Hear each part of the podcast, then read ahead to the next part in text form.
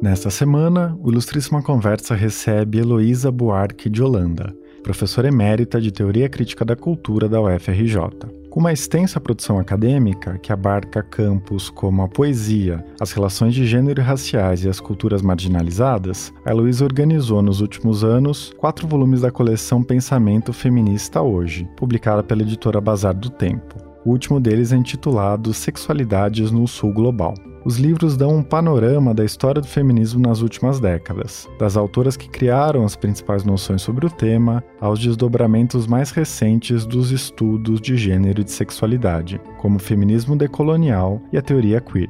Na nossa conversa, a Heloísa situou as tendências que mais chamam a atenção dela no feminismo hoje. Com 81 anos, ela diz que o seu DNA é da geração de 68 e admite um estranhamento com algumas propostas da teoria queer, que defende uma ruptura radical dos binarismos em direção à abolição das diferenças de gênero. Ela falou sobre a influência de Paul Preciado na evolução do pensamento queer latino-americano e se mostrou alinhada ao diagnóstico do filósofo espanhol de que o mundo vive hoje uma batalha interpretativa que vai acabar derrubando as ideias e as regras que sustentam a sociedade heteronormativa e patriarcal. Heloísa também contou seu interesse pela ideia de feminismo para os 99%, capitaneada por Nancy Fraser. Para a filósofa norte-americana, um feminismo neoliberal pautado nas políticas identitárias estimula o empoderamento individual das mulheres, mas esvazia estratégias coletivas de transformação social. Eu sou Eduardo Sombini e este é o Ilustríssima Conversa.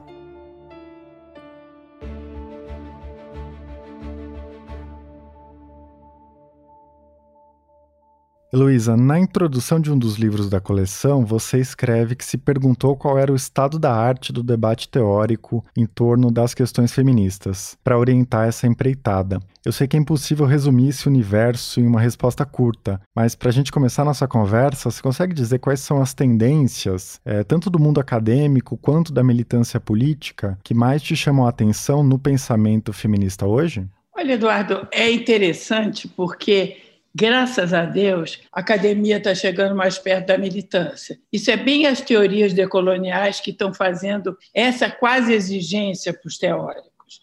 Aquele pesquisador que não age é um pesquisador que não sabe. Então, está é, tá chegando perto. Eu, eu posso juntar esses dois com o que eu vou te dizer. Primeira coisa que eu acho, quer dizer, o mais, o mais evidente, é essa coisa do gênero, né? A ideia do queer. Isso está ficando cada vez mais importante, porque passou do transgênero. Né? Há todo um debate que é uma pergunta: existe essa biologia? que define um homem ou uma mulher, quando chegou na biologia, realmente, que antes era tudo cultural. Então, você se fazia, se tornava uma mulher culturalmente, você se tornava um homem, você tinha nascido assim, mas você se sentia de outro jeito.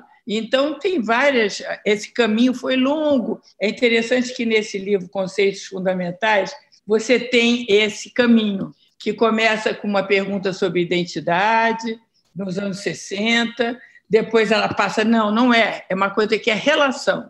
Aí começa relações de gênero, já flexibilizou um pouquinho. Aí vai vindo, cada vez entra, entra uma dúvida, outra dúvida. Aí vem a Judith Butler e diz: não é só uma relação, é uma performance, é uma coisa cultural, é uma coisa bem mais complicada e política essa escolha do que apenas relações de poder. Muito bem. Aí vem o Preciado, anos depois, e diz: mas como? Existe essa biologia? É pela biologia que se define homem e mulher? Aí eu, do alto dos meus 81 anos, caí para trás, porque é difícil eu acompanhar esse debate. Quando eu ouvi essa interpelação última, eu gelei, porque eu aprendi que menino é menino e menina é menina, por conta da anatomia. Mas ele está ele tá perguntando isto, porque o que eles dizem na coisa queer é que a ideia é não binarismo. Inclusive, o transgênero tem uma opção binária, porque ele era homem e torna-se uma mulher. Então, ele performa como mulher. Então, continua binário, né? Qualquer uma dessas dissidências que você teve até hoje, não dissidências, mas escolhas fora do padrão, elas levaram, sim, a um binarismo de outro jeito. Tanto que a demanda do movimento gay, por exemplo, é o casamento civil, ponto. Regrediu, já é o binário, já está dentro da norma, volta para a norma. Então, essas voltas à norma acabam com esse berro do preciado. Mas quem disse que menino é menino e menina é menina? Foi porque tem um pênis e tem uma vagina? Isso não, não demonstra.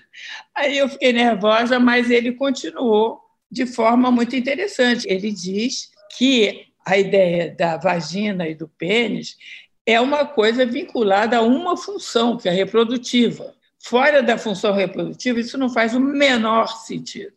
E a, a, o corpo foi silenciado, mas as zonas erógenas são múltiplas, isso foi simplificado, foi amarrado né, pela sociedade heteronormativa, pela família nuclear, e ninguém sabia, quando nascia, que podia ser qualquer coisa.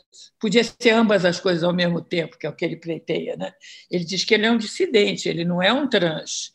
Ele é um dissidente, ele é não binário radical. Ele não quer saber, ele, não, ele tem direito a não, a não se definir conforme se define a família. E então essa última interpelação ela é forte, né? Essa daí é, eu não sei para onde ela irá, mas eu vejo na academia, é interessante que a academia europeia, o preciado é espanhol, né? quer dizer, o preciado não é tão importante quanto é no Brasil. A, a academia norte-americana também não vai nessa. Quem vai, isso é muito curioso, é a América Latina. A América Latina toda tem o preciado como um marco de virada e trabalha o queer com muito interesse, com muito peso, com muita especulação, coisa que você não vê na Europa e nos Estados Unidos, o que tem ainda que ser estudado, porque realmente eles acham que queer é queer. Isso não é, não tem mais problema, não são maiores problemas até hoje. Pelo menos eu não vi. Tem um Sambourcier na França que, que entra um pouco por aí, mas é muito, são muito poucos os teóricos que compram essa barra de rejeitar uma biologia. Né? E a América Latina inteira compra. É muito interessante. A América Latina redefine, por isso que eu fiz esse último livro chamado Sexualidade, que na realidade é sobre queer, que tem lesbiandade e queer. Em algum dos livros, você escreve que o pensamento latino-americano continua colonial, não é? Porque os teóricos da América Latina aparecem menos que essas teorias importadas. É, no caso do Preciado, você acha que isso é um dado desse debate? Ou seja, a América Latina importando essa teoria que vem de fora? Ou tem a ver com o fato dele ser mais radical, mais dissidente, o que mais se contrapõe a essa institucionalização das universidades do Norte, né? É, ou seja, tem uma afinidade com a formação dos países da América Latina. Como que você vê isso? Eu vejo que isso você tem razão, mas tem um outro dado. O Preciado é fundamentalmente decolonial. Ele é reconhecido porque toda a América Latina desenvolve uma teoria decolonial forte. E o Preciado é decolonial. Ele fala essa palavra em todos os livros porque é colonializado, o patriarcalismo, quer dizer, descolonizar sem despatriarcalizar não vai funcionar. Essa, ele junta essas duas palavras, patriarcalismo com colonialismo. Então, ele fala direto para as correntes decoloniais, né, que são as latino-americanas. Ele tem essa simpatia, ele desenvolve isso. Além do que, a missão do Preciado como ativista, me parece, que é discutir instituições. O racismo institucional, o sexismo institucional, enfim, ele não está discutindo individualidades, ele está discutindo essas grandes instituições europeias e americanas que oficializam, que normatizam simuladamente o preconceito, o sexismo e etc. Então, ele tem uma pegada, digamos, bem latina, talvez porque ele seja espanhol, não sei, ele é o colonizador direto da América Latina, né? então tem alguma afinidade com o seu colonizado, mas ele traz no pensamento dele o que você não vê em nenhuma teórica norte-americana, Judith Butler, todas as outras, nem, na, nem nas francesas, Monique Wittig, você não encontra essa preocupação decolonial, porque ele junta a briga contra o patriarcado é uma briga contra a colônia, é a mesma coisa. E então ele abre esse leque novo que a América Latina engole né, imediatamente, porque é importante. Primeira vez que alguém deu a mão para a América Latina, digamos, talvez. Né? Então, não sei se é a primeira vez, eu não posso afirmar, mas do que eu sei, é a primeira vez que alguém dá essa, dá, dá essa sopa, né?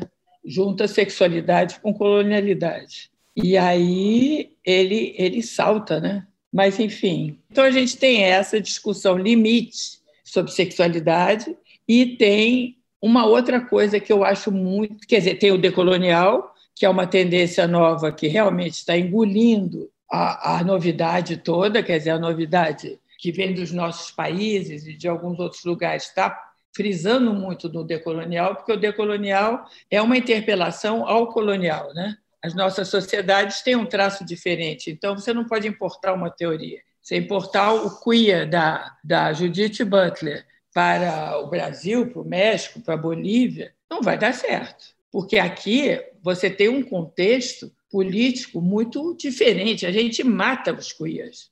Ah, se você for ver estatisticamente, o queer é carregado de um sentido muito pesado. E a, a, os latino-americanos não suportam isso. E matam, matam, matam. Né? Matam mulheres e matam trans é o maior, eu acho que o Brasil é o maior índice de assassinato de homens trans, né? Ou travesti, ou transgênero, enfim, isso aí é morto. Então, você tem toda uma, uma sociedade que se levanta contra o queer. Né? Enquanto lá, não, lá Judith Butler é, é tranquilo aquilo. Eu não sei se, se o tamanho, evidentemente, deve ter um backlash lá qualquer para os queers, porque não é muito fácil você você aceitar essa transição. Tanto que quando ela veio para o Brasil, ela sofreu ataques terríveis, né? Ela foi cancelada total, né, pelo governo, porque dizem que acaba com a família, né? Isso aí seria o fim da família, talvez até seja. Então essa coisa decolonial, ela deu muita força para uma originalidade teórica latino-americana e brasileira. Então você tem agora um campo todo aberto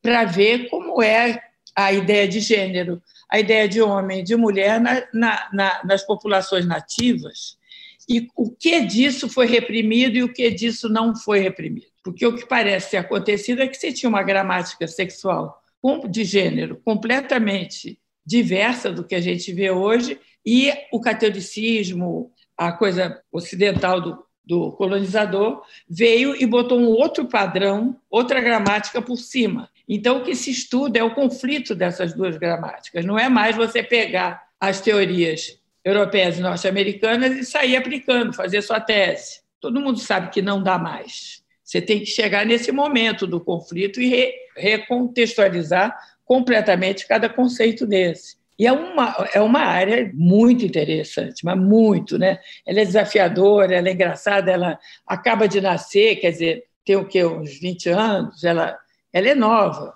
10 anos, 10. E então você tem aí um, um prato novo para ser mapeado e pensado, que é um território gigantesco de questões e de conceitos a serem revistos. A serem. Isso aí está num, dos volumes, que é só sobre isso, que é o Pensamento Feminista Hoje, Perspectivas Decoloniais, que pega os conceitos europeus e norte-americanos e vê desta perspectiva que eu estou mostrando. Então, é um livro inteiro de debate é bem legal. Tem mais uma tendência que eu acho a que, me, a que mais me atrai. Eu, eu acho uma maravilha o decolonial, mas o que me traz de volta à minha geração, aos anos 60, quando eu era uma ativista, é essa nova tendência da Nancy Fraser. Isso é que é a paixão da minha atual, a minha atual paixão. Eu posso ser eu, sabe? Eu posso voltar lá para trás e voltar a ser eu. Que é uma luta pela, pela transformação social e não pela transformação individual e ela mostra toda uma linha neoliberal, que foi os anos 80, 90, né?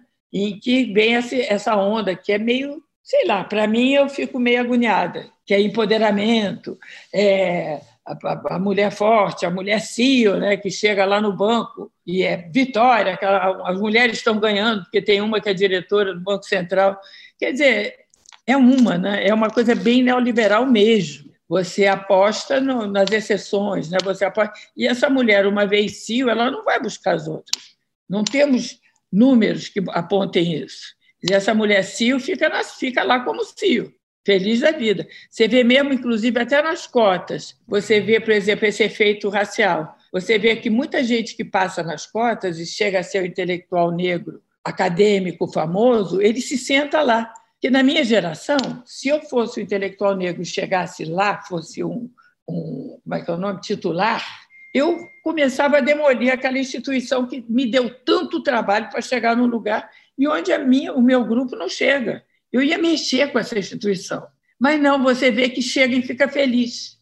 Chegou lá, é um exemplo para todos. Não é um exemplo para todos, a menos que queira refazer esse caminho em outras bases, carregando mais gente, lutando por outras coisas. Mas não, fica, uma, fica um ponto um ponto cego de sucesso e falsamente mostra que o racismo está a passos largos. Não está. E então eu acho que é, a Nancy Fraser vem, ela aponta muito essa coisa do feminismo neoliberal, ela divide em três. Você tem os anos 60, onde a ideia era uma ideia de transformação. Você transformava o mundo para caber as mulheres. Nos anos 80, 90 vem representação. Aí são as políticas identitárias todas. Aí é o quê? Eu sou negra, então eu, eu luto por essa identidade, essa identidade é melhor, eu rejeito várias coisas e eu vou virar diretor, presidente do Brasil. Pronto.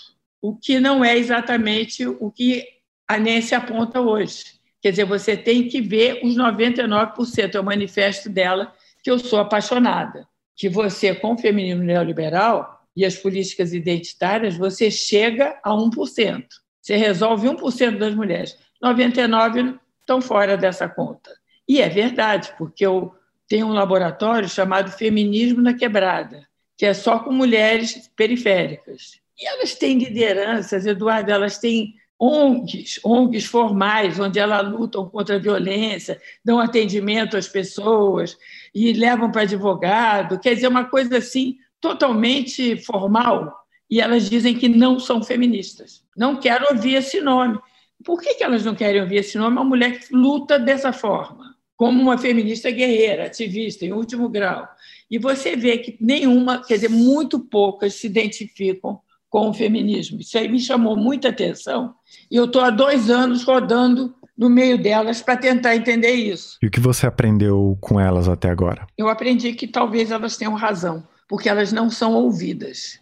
O feminismo ele trata das pobres, sim, mas ele trata assim. Empregadas domésticas é uma categoria profissional, então é mercado de trabalho. Por aí ele, as pobres são contempladas, mas uma comunidade de favela, por exemplo, o feminista não responde, não tem escuta para aquelas demandas, que não são necessariamente para o mercado de trabalho.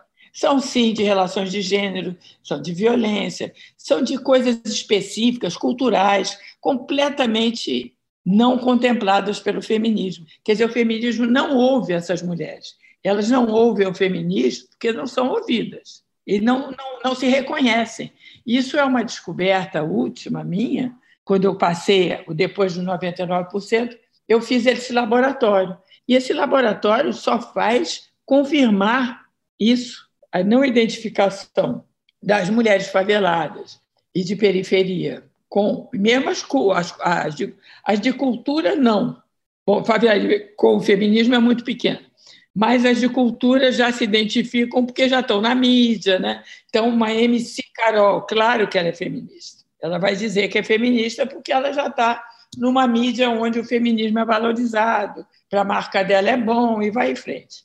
Mas para aquelas que não têm direito a falar, que não aparecem, feminismo não existe. Isso é muito preocupante. Se a gente começar a prestar atenção nisso, é muito bom. É muito bom. Isso é que eu disse, a gente, eu me sinto uma, uma cobra comendo rabo, porque realmente esse era o sonho dos meus anos 60, que só foi acontecer em 2021, né? Só foi pautado em 2021, né? Eu acho isso muito importante. Certo. É, quando eu li esse trecho em que você fala desse projeto de extensão nas periferias, eu lembrei da Lélia Gonzalez escrevendo nos anos 70, não é? Ela fazia uma crítica super dura a esse feminismo de classe média, branco. Essa ideia de que a exploração das mulheres negras continuava enquanto as mulheres brancas se organizavam nos grupos feministas. Você acha que isso perdura até hoje ou você vê avanços? Eu acho que, do ponto de vista das feministas brancas, houve um passo enorme porque toda essa coisa pós-George Floyd Foi a, a coisa, George Floyd, foi uma interpelação aos brancos, eu acho. Agora fala tu. A gente já falou demais. Foi isso que eu senti naquele momento. A configuração daquela revolta não era igual à do Martin Luther King. Martin Luther King levantava a mão e queria salvar os negros. Agora os negros estão dizendo que história é essa? Que estão fazendo comigo? É completamente diferente. Então, é uma pergunta para os brancos. Os brancos foram interpelados, vocês têm que agir. A bola está com vocês. Racismo, preto não tem racismo. Quem tem racismo é branco. Racismo é como uma construção branca. E a ideia de branquitude entra no debate, né? Ou seja, a necessidade de tornar visível todos os privilégios que ser branco traz. Exatamente. Tem que ser, porque o sujeito do racismo é branquitude.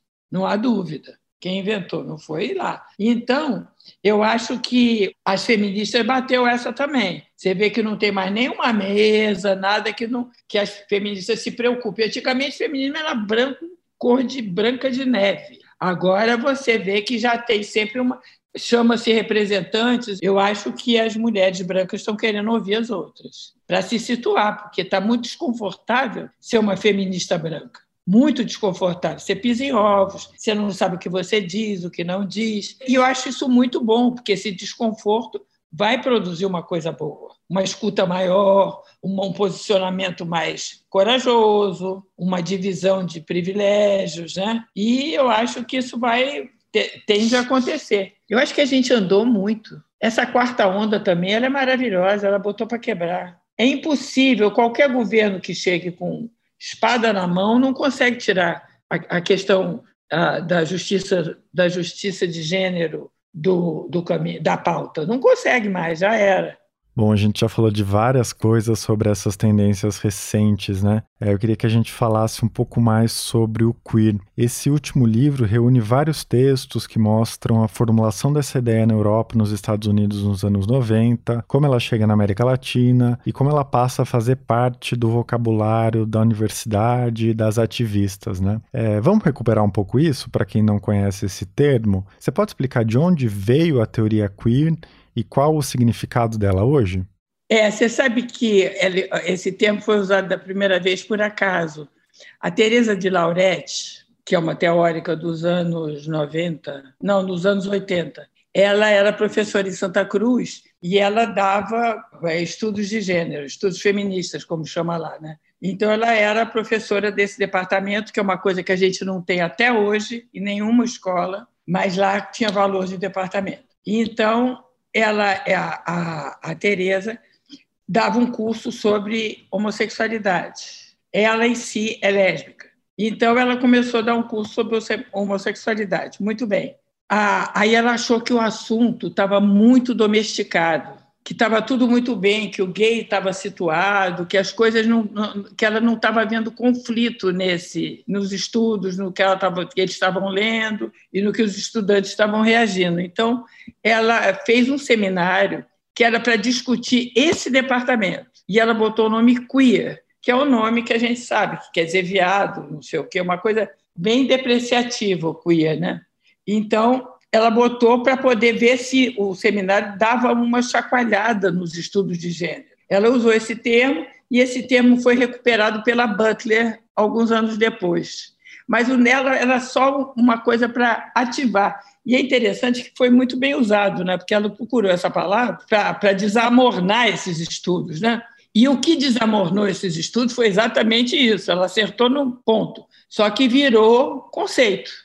A Judith, a Judith Butler, ela desenhou isso com mais detalhe, ela, ela conceituou muito bem, enfim, ela pegou todos esses ecos que foram as teorias dos anos 80 e configurou com muita felicidade na questão queer e na questão de que o, a, o gênero não estava domado, digamos. Porque, por exemplo, o texto dela, o livro que pegou dela, é chamado é gender trouble foi traduzido aqui como problemas de gênero. O que não é trouble é, é uma encrenca. Trouble é uma coisa que não é um problema. Problema você resolve. Encrenca você está dentro dela. É uma encrenca a coisa de gênero. Ele foi muito feliz quando ela botou esse nome. Estamos encrencados aqui. Não é um problema. É, é, parou, encrencou. Como é que é? Como é que anda para frente? E então ela deu um, um corte né, na série histórica desses estudos, que foi muito bom. Depois dela aflorou muita coisa, né? muita coisa apareceu. Ela é um marco mesmo. Não que ela tenha inventado isso, mas ela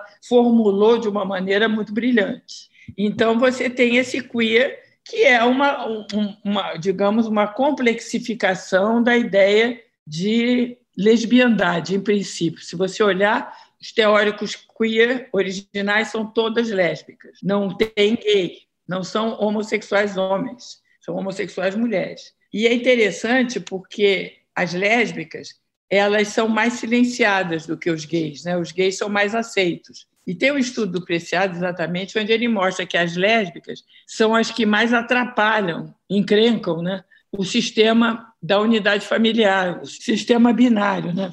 Porque ali a questão da reprodução, que é a função da família, né? A reprodução social e biológica, não cabe na, na lesbiandade os gays eles não perdem seu poder reprodutivo. Naquela relação eles podem não reproduzir, mas eles não perdem. Mas as mulheres lésbicas perdem. Não tem como duas mulheres fazerem uma criança. Então é muito mais violento do que o gay. É interessante isso. E, e depois, agora, recentemente, você vai ver que as teóricas lésbicas é que sempre levaram para frente. Você olhar, ela, a quantidade de lésbica que avança na teoria é muito grande, porque tem essa coisa da liberdade quanto à função do gênero, que é a função reprodutiva, né? Ou seja, elas rompem a trama heteronormativa, patriarcal, porque elas não têm nenhum lugar ali, né? Não tem lugar ali, mas o, o gay tem. Você escreve que antes do queer chegar na América Latina já tinha um movimento de lésbicas autônomas e que, de uma certa forma, elas eram a vanguarda queer antes do queer, né? É, como é isso? Eu não sei, mas essa, a, o movimento lésbico na América Latina era muito forte. É engraçado que no outro ele é equiparado à homossexualidade feminina e masculina nos Estados Unidos. E na América Latina isso explodiu.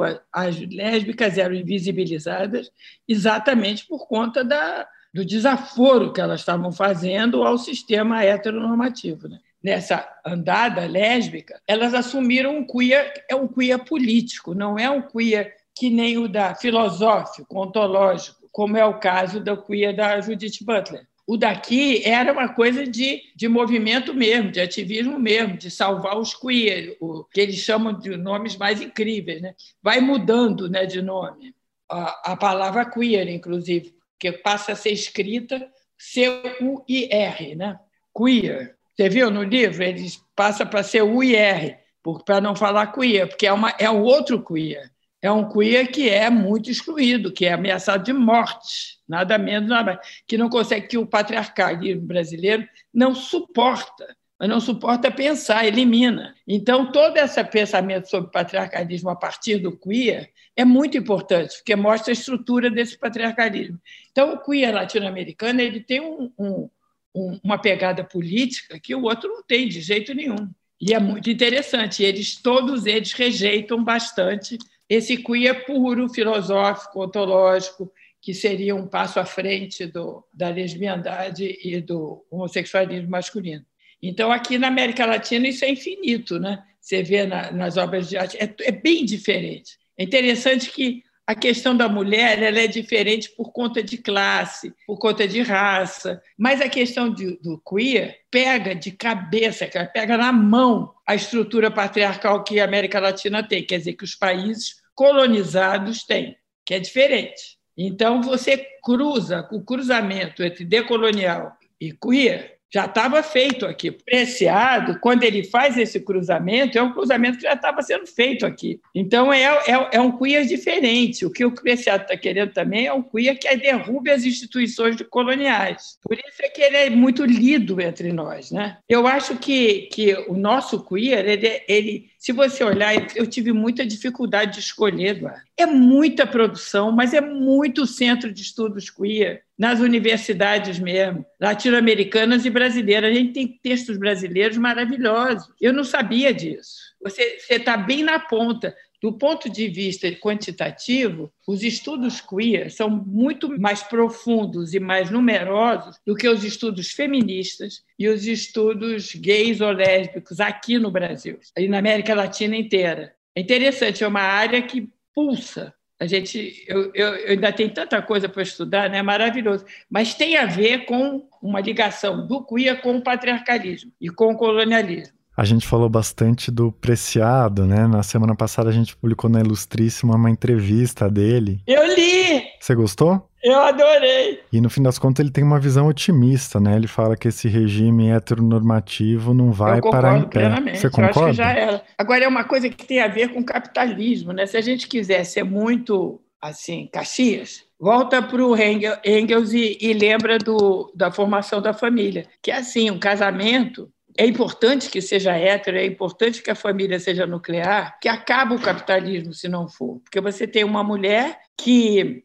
arruma a casa, que engoma a roupa do marido e deixa ele descansar e traz um drink às seis horas da tarde, ou não sei, ou deixa ele para ir para o boteco, se for uma se em outro, outro ambiente, outro contexto mais pobre, mas você tem uma mulher que cuida daquela, daquele trabalhador para ele, no dia seguinte, chegar no trabalho e render mais. Você cuida daquela peça, daquela força de trabalho. Aí você reproduz e tem filhos. E você cria esses filhos todos para entrar no mercado. Porque você repare, Eduardo, se chegar alguém e disser meu filho é poeta, ela vai perguntar imediatamente onde é que foi que eu errei. Porque o legal é você dizer: meu filho está ótimo, está trabalhando na, na Vale, na Petrobras, sei lá onde, é excelente, ele é engenheiro, ele é um advogado famoso ele tem que estar dentro do mercado, senão a mãe errou, não prestou atenção, não educou. Então você tem aí um crime perfeito, quer dizer, a posição da mulher é muito fundamental, porque ela cuida desse marido para ele trabalhar mais e cuida de filhinhos para virarem maridos que trabalham mais. Então é, é, é uma estrutura ali de, de é uma coisa unifamiliar, assim, é uma unidade econômica, não é uma unidade familiar. Então, mexer com isso, repara que quando vê essas, essas passeatas todas contra o feminismo, é sempre Deus, pátria e família. Tem nada de ser contra o homem, nem contra as mulheres. Porque o feminismo não é contra os homens, de jeito nenhum. Eu nunca vi sinal disso. Ele é contra a família, ele quer que a mulher saia dessa posição. É isso que é o feminismo. Se o homem gostar, ela fica felicíssima.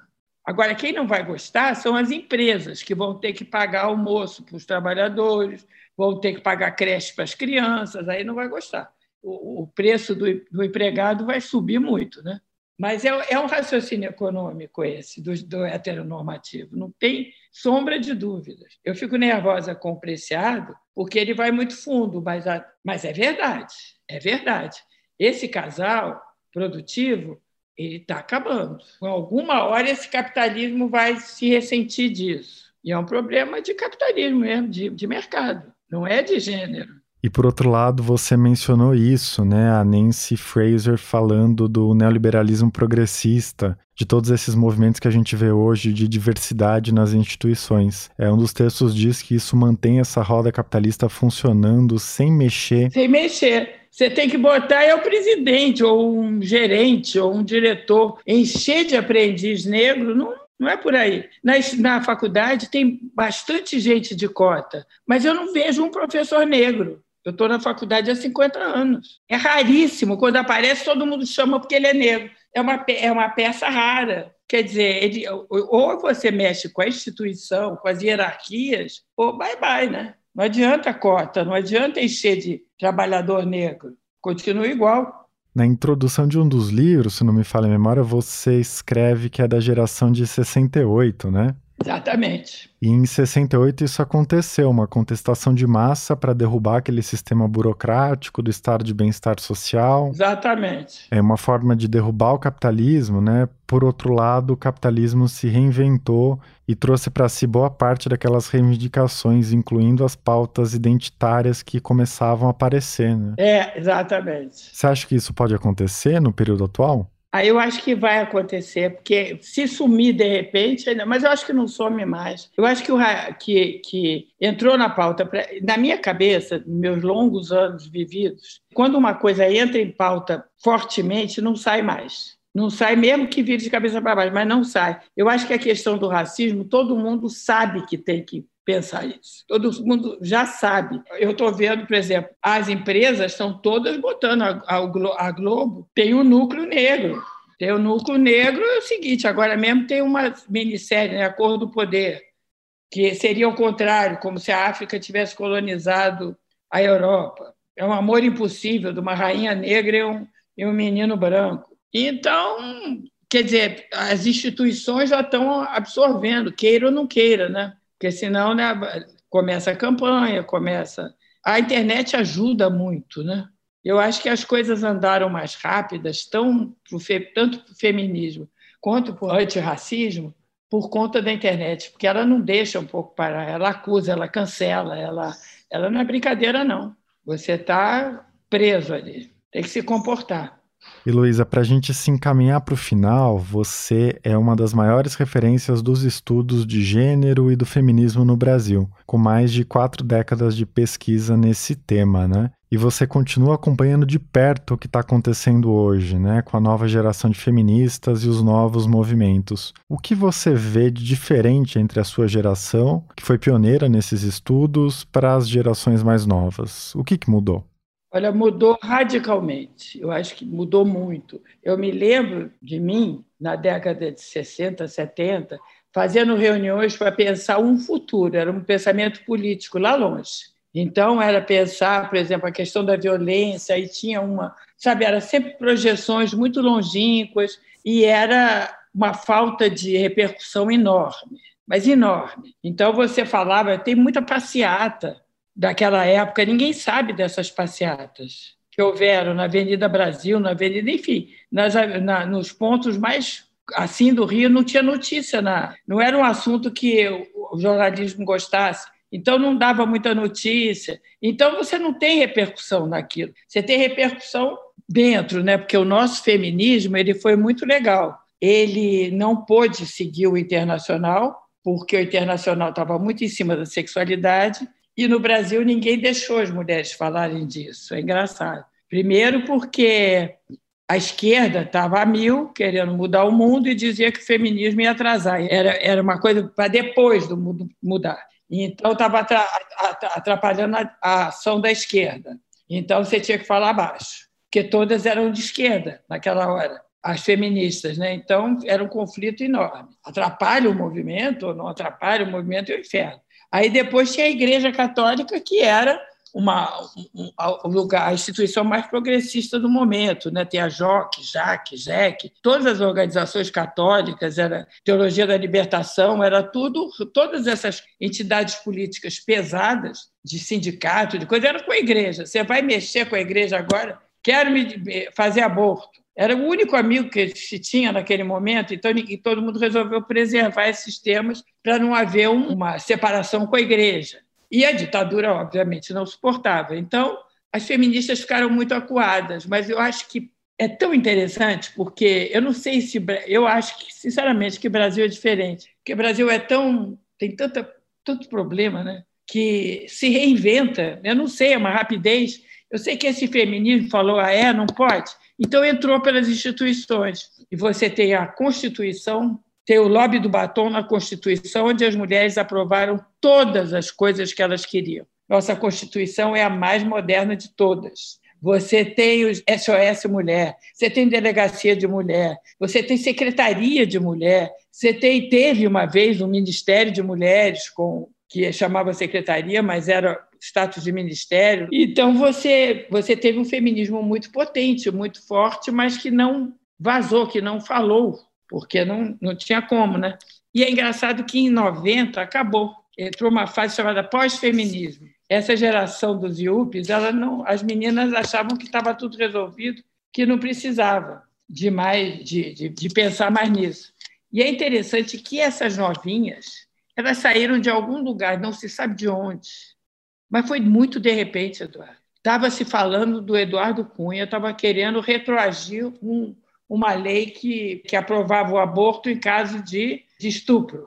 Ele estava querendo re, retroagir. Quando começou a rodar na Câmara, em frente do, do fórum, apareceram milhares de mulheres, de repente, não sabe de onde é que vieram. Da internet, é claro, né? que é a grande possibilidade de mudança desses movimentos sociais, né? eles chegam lá.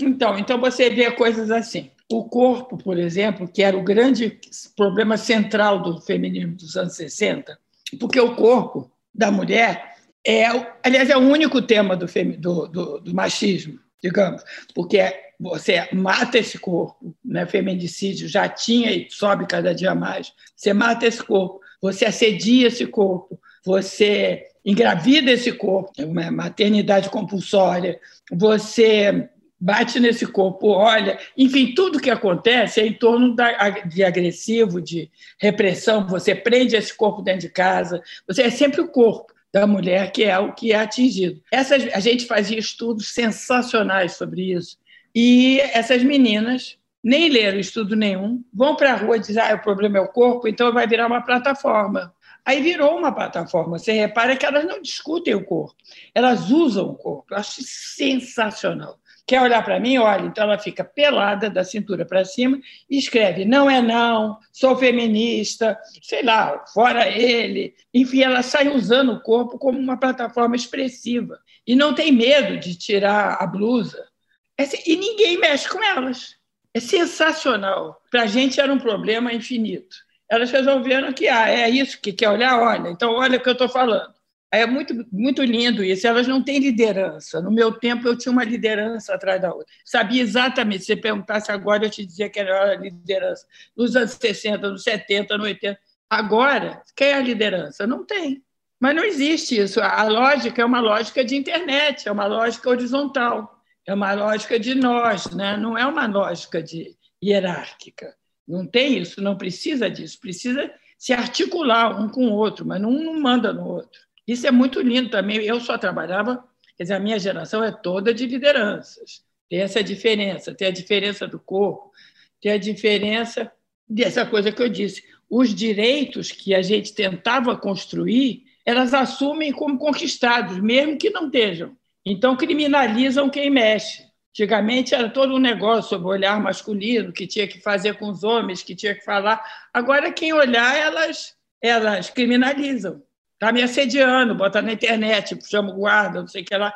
Então, a diferença é muito grande de, de dicção mesmo. E ela deu de mil a zero na gente, eu adoro elas. A gente pensou muito, a gente era político, né? elas são pragmáticas, totalmente diferente. Político demora, e pragmático vai em frente. Sim, com certeza. E para a gente terminar com o Preciado, a gente já falou tanto dele, né? Mas nessa entrevista ele disse que tem uma revolução epistemológica em curso que vai colocar abaixo esse mundo heteronormativo como a gente conhece hoje, mas por outro lado que tem também uma contra-revolução. E ele cita o caso do Brasil, que vive essa contra-revolução patriarcal muito violenta. Enorme. Você vê que o, que o Bolsonaro ele ainda tem maioria. Quer dizer, tem um Brasil, tem um Brasil que não era permitido se expressar. Agora esse Brasil está falando, cara, e vai segurar esse monstro. Eu não acho que ele vai, consiga ser empichado assim com essa facilidade, não. Como você está vendo os próximos anos? Você acha que o que vai prevalecer é essa revolução antipatriarcal ou essa contra-revolução? Como você tem imaginado os próximos passos? Eu imagino que é irrevogável. Não dá para para parar essa revolução epistemológica. Não dá. Você tem que mudar as regras, não tem como. Porque mexendo com uma, isso aí é um edifício muito bem construído. Você mexe com uma, mexe com tudo. Você tirar a mulher daquele lugarzinho que eu falei dentro de casa, o que cai? Cai, cai um pedaço da igreja, cai um pedaço da, da, da economia, cai um pedaço da. Sei lá, cai, cai pra, da educação, cai para todo lado. Se você falar de raça, mexer com raça, cai mais pedaço. Você fala dessa sexualidade fluida, como ele quer, aí cai de vez. E esses temas estão, as pessoas estão assumindo, estão escrevendo, estão pensando. Isso já está no dia a dia das pessoas. Isso é muito bacana, eu acho que cai sim. É impossível manter esse edifício com, essa, com esse discurso, que cada vez aumenta, né? cada vez. Eu fiz campo no Colégio Pedro II, no ginásio. Eles são muito mais evoluídos do que os meus filhos foram, do que eu fui, entendeu? Você vê uma outra geração já com outra epistemologia, digamos. Eles chegam diferente. Essa geração que está com 10, 11 anos, caraca, é outra coisa. É, de fato é muito impressionante, né? Como esse estigma do que é o gay, a lésbica, o bi. É, não tem, não tem. Ainda ensinam as mães, né? Tem muita mãe que aprende, e aprende mesmo, aprende e passa a pensar igual ao filho. Eu sei porque as meninas feministas me contavam muito isso, fiz a cabeça da minha mãe. É muito lindo. Você não acha lindo? Eu acho lindo. Tudo isso. Eu acho. Tá, o Bolsonaro lá está fazendo besteira, mas a gente está trabalhando por aqui. Heloísa, obrigado pela sua participação, a conversa foi ótima. Obrigada, Eduardo. Beijo, beijo. Este foi o Ilustríssima Conversa. Eu sou Eduardo Sombini e a edição de som é da Natália Silva. Até a próxima.